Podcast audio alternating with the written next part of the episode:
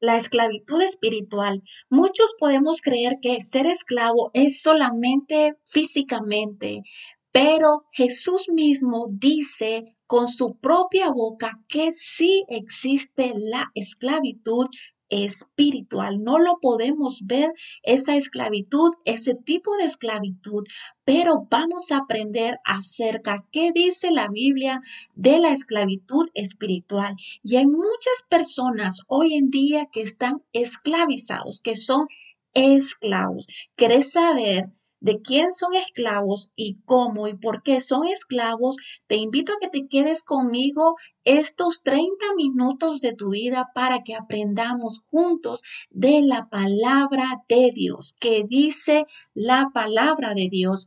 Y en Juan capítulo 8, versículo 32 al 34 dice, yo creo que muchos de nosotros hemos escuchado esta palabra y conoceréis la verdad y la verdad os hará, dice, libres, libres. En el versículo 33 dice, le respondieron, linaje de Abraham somos y jamás hemos sido esclavos de nadie. Jesús estaba hablando con los judíos que habían creído en él. Jesús estaba hablando con ellos, oiga bien esto, con los judíos que habían creído en Jesús. Y Él les dice, conocerán la verdad y la verdad les hará libres. Está teniendo una conversación con ellos, pero ellos le responden, en el versículo 33, le responden, nosotros somos linaje de Abraham y jamás hemos sido esclavos de nadie. Ellos contestaron y le dicen a Jesús, ¿cómo dices tú? Seréis libres. Y en el versículo 34 Jesús respondió, de cierto, de cierto os digo, que todo aquel que hace pecado, oiga bien esto, todo aquel que hace pecado, esclavo es del pecado. Y el esclavo no queda en la casa para siempre, el Hijo sí queda para siempre.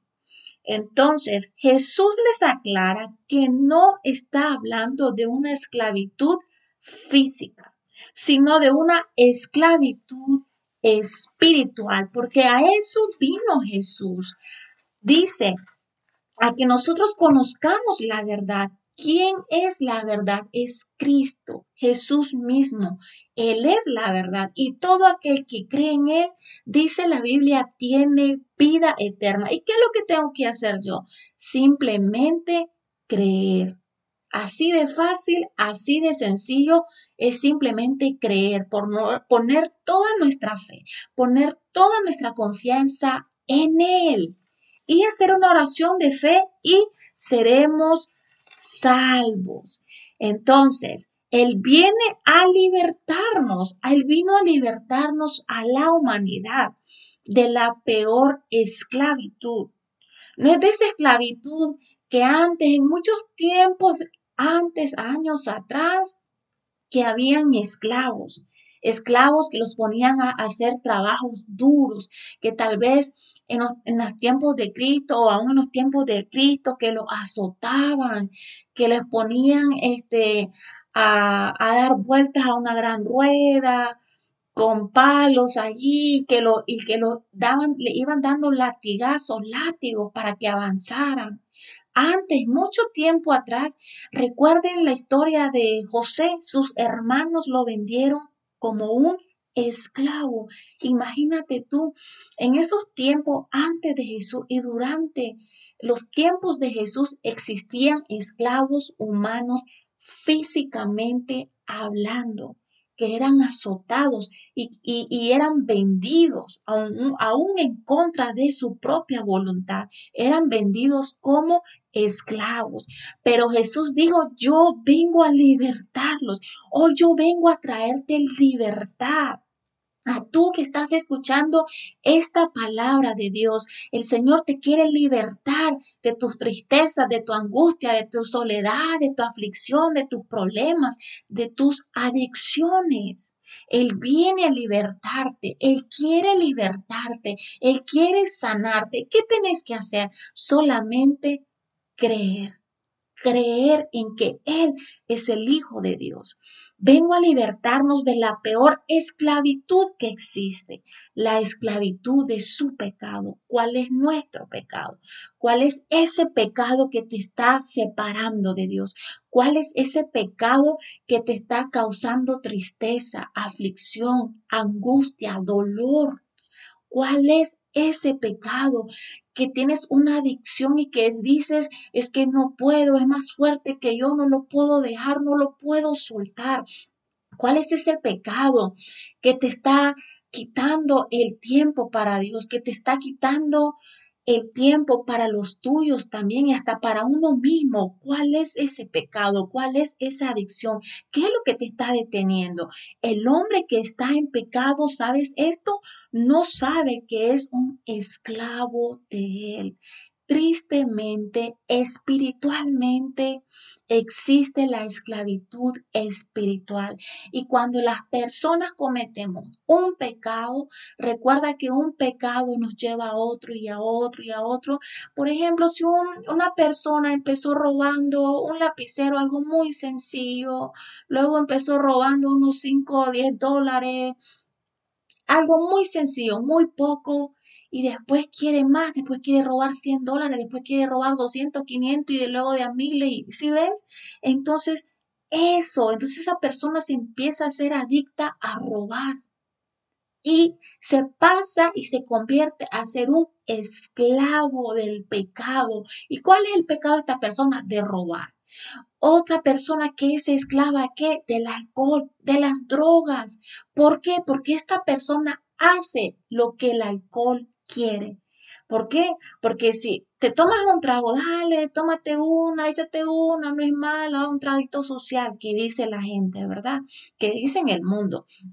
Un traguito social, pero ese traguito social te gustó, te lo echas y luego que quieres la botella entera y luego que no te conformas con una botella, que vas con dos, que vas con tres y luego con una cubeta y luego te convertiste en un alcohólico, en una alcohólica, ¿sí ves? O cuando esos jovencitos que te andan ofreciendo drogas aún hasta en la escuela, te empiezan invitándola y cuando ven, y de gratis, y cuando ven que ya eres adicto a eso, ya hasta te la venden, ¿ves? Entonces, ¿qué significa esto? Las personas se convierten en esclavos de su propio pecado. ¿Ves? Entonces Jesucristo vino a libertarnos. Si es posible renunciar a ese pecado, si es posible salir de esa esclavitud espiritual, ¿qué hay que hacer? Creer. Creer en Jesucristo. El pecador ha perdido la capacidad de hacer su voluntad. Porque mira, si tú hicieras tu voluntad, me imagino que todos, ¿verdad? Todos queremos hacer lo correcto, ¿verdad que sí? Ah, pero no podemos. ¿Por qué?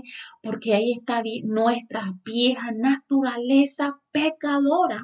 Recuerda que todos nacemos siendo pecadores. ¿Por qué? Porque el pecado entró a través de un hombre, a través de Adán y de Eva.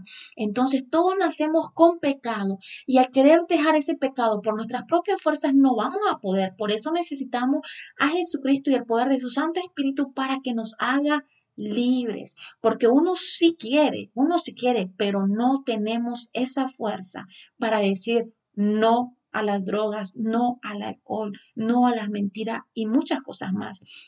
Entonces, es, eh, uno se convierte en esclavo de sus propios placeres. ¿Qué te da placer? Andar con uno, con otra y viceversa, ¿ves? Y malos pensamientos. Que hay personas o hombres que no pueden ver a una mujer porque ya lo despisten a uno con la mirada. Entonces, esas personas son esclavos de sus pensamientos. No pueden ver que una mujer pasa a su lado porque, uff, no pueden dejar de ver a esa mujer y de, de, escanearla de pies a cabeza y qué pensamientos estarán pasando por su mente mientras ven a esa mujer o mujeres cuando ven a hombres musculosos sin ropa, qué pensamientos pasan por tu mente. Entonces todos esos malos deseos los tienen dominados. Jesús nos quiere, nos quiere decir que ninguna persona que peca es libre Ninguna persona que peca es libre. Por eso necesitamos a Jesús y al Espíritu Santo en nuestra vida, para que seamos libres de la esclavitud del pecado.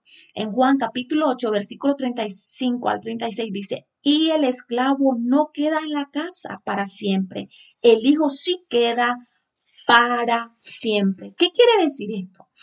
En una casa hay una diferencia entre un esclavo y un hijo. El esclavo pudiera ser que en algún momento disfrute de las mismas cosas que el hijo, la misma casa, la misma comida, ¿verdad que sí?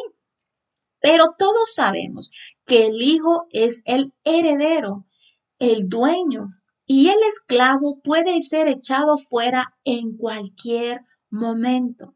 ¿Qué nos quiere decir esto? Que es imposible en no pensar en Abraham y sus dos hijos. Recuerda que Abraham tuvo dos hijos, uno con Sara, que Sara es una mujer libre que nos representa a nosotros.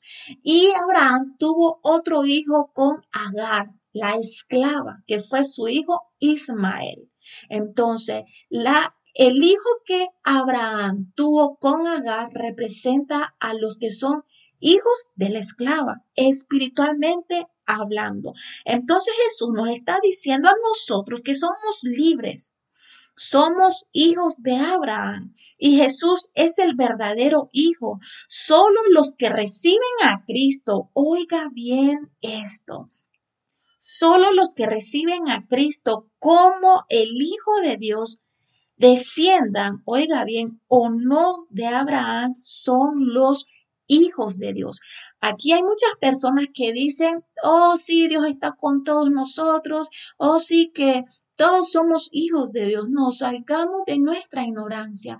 La Biblia dice que no, toda no todos somos hijos de Dios. Pasamos a ser hijos de Dios a través de Jesucristo. ¿Sí ves? ¿Por qué? Porque recuérdalo.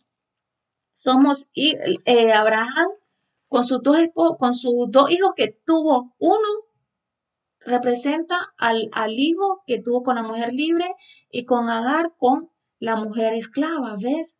Entonces hay esas descendencias. Entonces no todos somos hijos de Dios. Pasamos a ser hijos de Dios cuando aceptamos a Jesús como nuestro Señor y Salvador. Y Dios no está con todos. No es que sea dura, cruel, pero solo te repito lo que dice la Biblia, ¿ves? Y, y tomemos esta palabra para que para que traiga consolación a nuestra vida, edificación a nuestro espíritu y salgamos de la esclavitud espiritual y nos acerquemos a Cristo, lo aceptemos como Señor y Salvador. ¿Para qué? Para que Él nos haga libres del pecado, para que Él nos reconcilie con el Padre. ¿Para qué? Para que tengamos paz en nuestra vida. ¿Sí ves? Para bien, es para bien. ¿Para qué? ¿Por qué recuerda esto? Porque solamente la verdad de la palabra de Dios nos trae libertad, no como muchas personas que predican a su propia conveniencia. No, eso no trae libertad a las almas, más bien les trae ataduras. ¿Por qué? Porque solamente se están enriqueciendo los que predican a su conveniencia, pero no están pensando en salvar a las almas de las llamas del fuego eterno, porque es real. Lo dice la Biblia. Y vamos a seguir, que ya voy terminando. Mira, Jesús tiene la autoridad para libertar a los que depositan su fe en Él. ¿Ves? ¿Y por qué Jesús tiene la autoridad? Fácilmente. Él fue el que murió en la cruz, en lugar tuyo, en lugar mío. ¿Ves? Y Jesús fue el que derrotó a los principados, a las potestades, a los gobernadores del hueste y de la maldad, las regiones celestes. Si ves, Él derrotó a todo poder de las tinieblas a través de su muerte. Entonces, como Él lo derrotó con su muerte, entonces Él tiene autoridad para libertarnos a ti y a mí a través de la fe en Él. Gloria al Señor, poderoso es nuestro Dios. Y quiero darte gracias por seguir ahí escuchando esta palabra, este mensaje.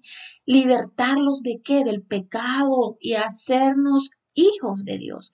Dice en Gálatas capítulo 3, versículo 26, dice, pues todos, dice, sois, oiga bien esto, pues todos sois hijos de Dios. ¿Mediante quién?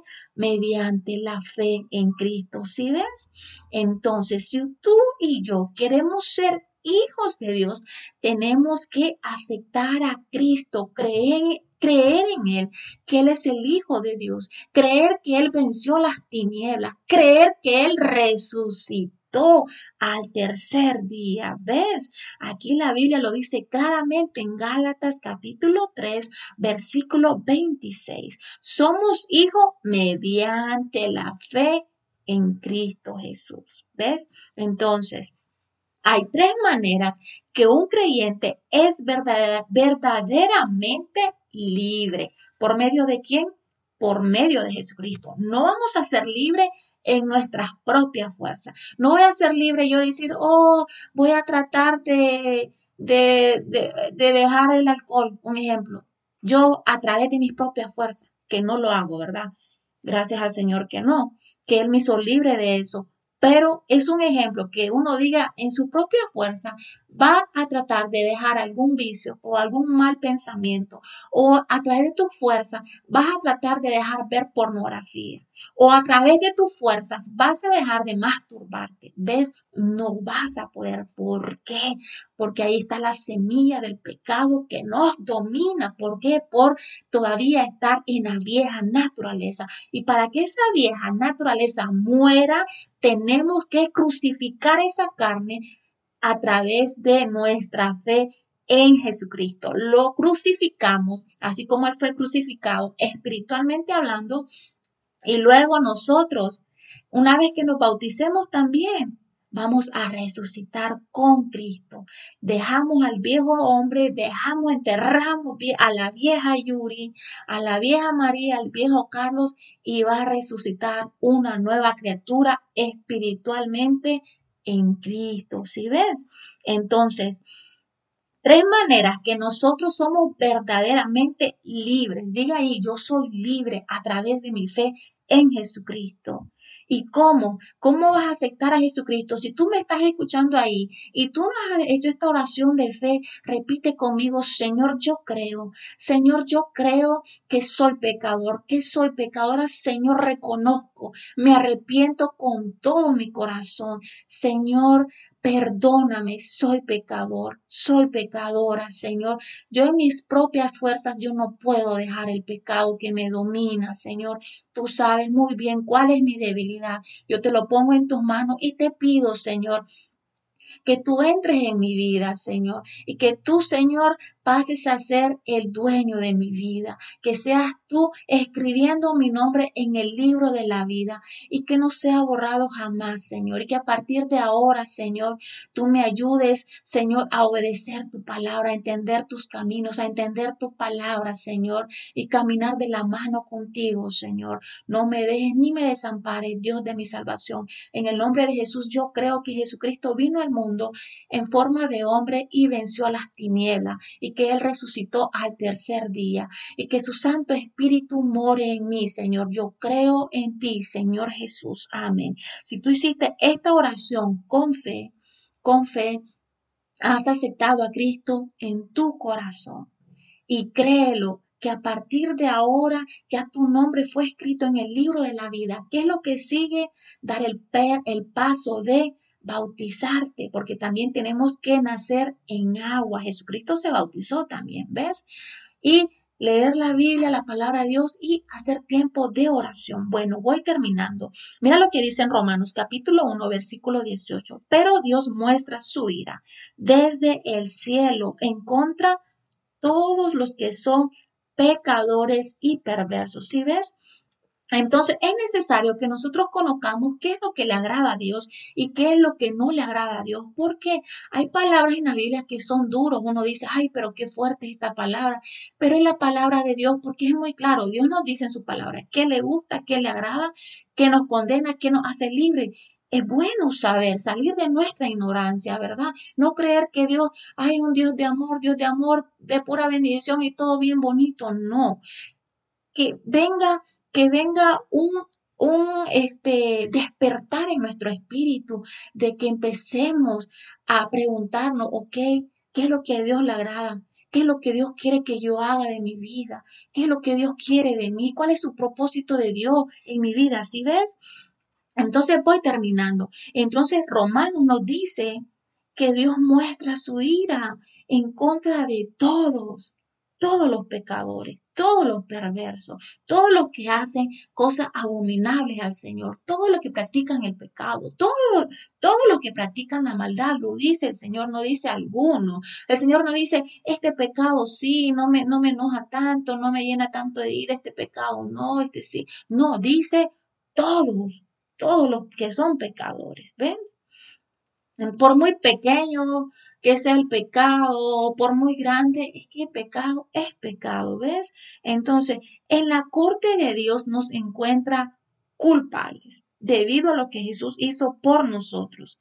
La justicia de Dios es dada a todo aquel que cree. La Biblia habla muchas veces de creer. Recuerde que nosotros andamos por fe, no por vista. No somos, nosotros creímos creemos y creímos en Jesús, no porque lo vimos, no porque vivimos cuando Él vino a la tierra, no, simplemente por fe, por fe, porque no lo hemos visto, pero sabemos que Él vino al mundo, sabemos que Él resucitó y sabemos que Él vendrá otra vez por fe que nada robe nuestra fe en Jesucristo, que nada, ni tus problemas, ni tu pecado, ni las circunstancias, la situación difícil que estés pasando, que nada robe nuestra fe. Recuerda que todo obra para bien. Entonces, la sentencia de culpa es transformada en justificación por la fe. ¿Ves que es muy importante tener fe? Por eso el enemigo viene a atacar nuestra fe, porque a través de la fe nosotros somos salvos, a través de la fe en Jesucristo, a través de la fe nosotros seguimos caminando en este mundo, alejados del pecado, alejados del mal, por fe. Jesús nos abre las puertas de la cárcel espiritual. Nosotros antes estábamos encarcelados, atados en cadenas, éramos esclavos del pecado antes de venir a Cristo, antes de entregarle nuestra vida a Jesucristo. ¿Y cómo se entregamos? Con una oración de fe, como la que hicimos hace pocos minutos. ¿Ves? Entonces, Cristo es sustituto de nosotros, mediador nuestro, que borra nuestra deuda ante Dios y nuestro pecado que cumple con las demandas de santidad de Dios, porque Cristo murió siendo puro y sin mancha. Entonces todos nuestros delitos, todos nuestros pecados, todo lo que nosotros merecíamos, toda la ira de Dios fue descargada, desatada sobre quién? Sobre Jesús. Sobre Jesús, sí. ¿Por qué? Porque en Romanos lo dice, en Romanos capítulo 1, versículo 18, Dios muestra su ira contra todos los que son pecadores. Por eso Jesucristo mismo fue sustituto de nosotros. Por eso Él recibió tantos latigazos, uno de los latigazos que le daban a Jesús hasta eran como eh, unos latigazos eh, con que le pegaban en su espalda, eran como una bola así dura de metal, no sé si eran de hierro, pero eran puntudas. Y eso, con eso lo azotaron. Ahí se desató toda la ira de Dios. Él traía llagas en su cuerpo hasta imagínate, se cayó tantas, se cayó tres veces, le dieron a cargar una cruz tan pesada. Ahí estaba descargando el Señor también toda su ira, permitió todo eso porque era lo que merecíamos nosotros, era lo que merecíamos tú y yo, la que la ira de Dios se desatara sobre nuestras vidas. Pero vino un ser santo, un ser maravilloso, que se puso en lugar de nosotros, se puso en tu lugar, se puso en mi lugar. Y de Dios descargó toda su ira en contra de Él. ¿Cómo no amarlo? ¿Cómo no adorarlo? ¿Cómo no hacer tiempo para Él? ¿Cómo no enamorarnos de Él? ¿Cómo no querer saber más de Él a través de la Biblia? Abramos nuestra Biblia, las escrituras, ahí leyendo nos vamos a dar cuenta de su amor, de su bondad, de su misericordia, cuánto Él nos ama y qué Él quiere de nosotros. ¿Ves? Entonces, la santificación, voy terminando, rompe las cadenas de la esclavitud mediante la obra poderosa del Espíritu Santo con la cual el alma adquiere la libertad. ¿Ves? Eso lo dice Lucas capítulo 4, versículo 18. Jesucristo nos santificó, rompiendo las cadenas de la esclavitud mediante la obra del Espíritu Santo, con la cual el alma, oiga bien esto, es el alma, nuestra alma, tu alma, la que adquiere esa libertad espiritualmente, es nuestra alma. Saca tu alma de la esclavitud, ya no más estés en esa cárcel, ya no mantengas tu alma en esa cárcel, en esa cueva ahí esclavizada del pecado, del sufrimiento, de la depresión. Recibe a Cristo en tu vida y sé libre en el nombre de Jesús. Rescata tu alma de esa cárcel, del poder corrupto del pecado. Rescata tu alma por tu bien, por mi bien, por la salvación eterna de nuestra alma. Pensemos en eso, en la salvación eterna de nuestra alma, porque cuando muramos, tú sabes, hay dos caminos nada más. Y no es por meterte miedo, es decirte y advertirte nada más que dice la Biblia, que dice la palabra de Dios. Y nos adoptó, ya por último nos adoptó, Jesucristo nos adoptó, Él nos da la nacionalidad y ciudadanía de la patria celestial. Nosotros vivimos en este mundo, pero no somos del mundo. Aquí no está nuestra ciudadanía. Nuestra ciudadanía es allá arriba en el cielo. ¿Y quién nos dio esa ciudadanía? A través de Jesucristo. En Juan capítulo 14, versículo de 2 al 4 dice, para que donde yo estoy, dijo Jesús, yo me voy, pero me voy a ir a preparar moradas, porque allá para que allá donde mi Padre hay muchas moradas. Hay mucho lugar allá para ustedes. Él se fue a preparar ese lugar para ti, a preparar ese lugar para mí, para nuestra familia, para todo aquel que cree en Él. ¿Ves? ¿Para qué? Para que donde Él esté, nosotros también estemos con Él. Si ves, vale la pena salir del pecado, vale la pena que nuestra alma sea libre de la esclavitud del pecado. ¿Ves? Ya no ser esclavo del pecado. Y cuando todo esté listo, volveré, dice, para llevarlos. Él va a volver. Él va a volver por nosotros. Solo creámoslo. Para que siempre, dice, estén conmigo donde estoy yo. Qué bonita palabra del Señor.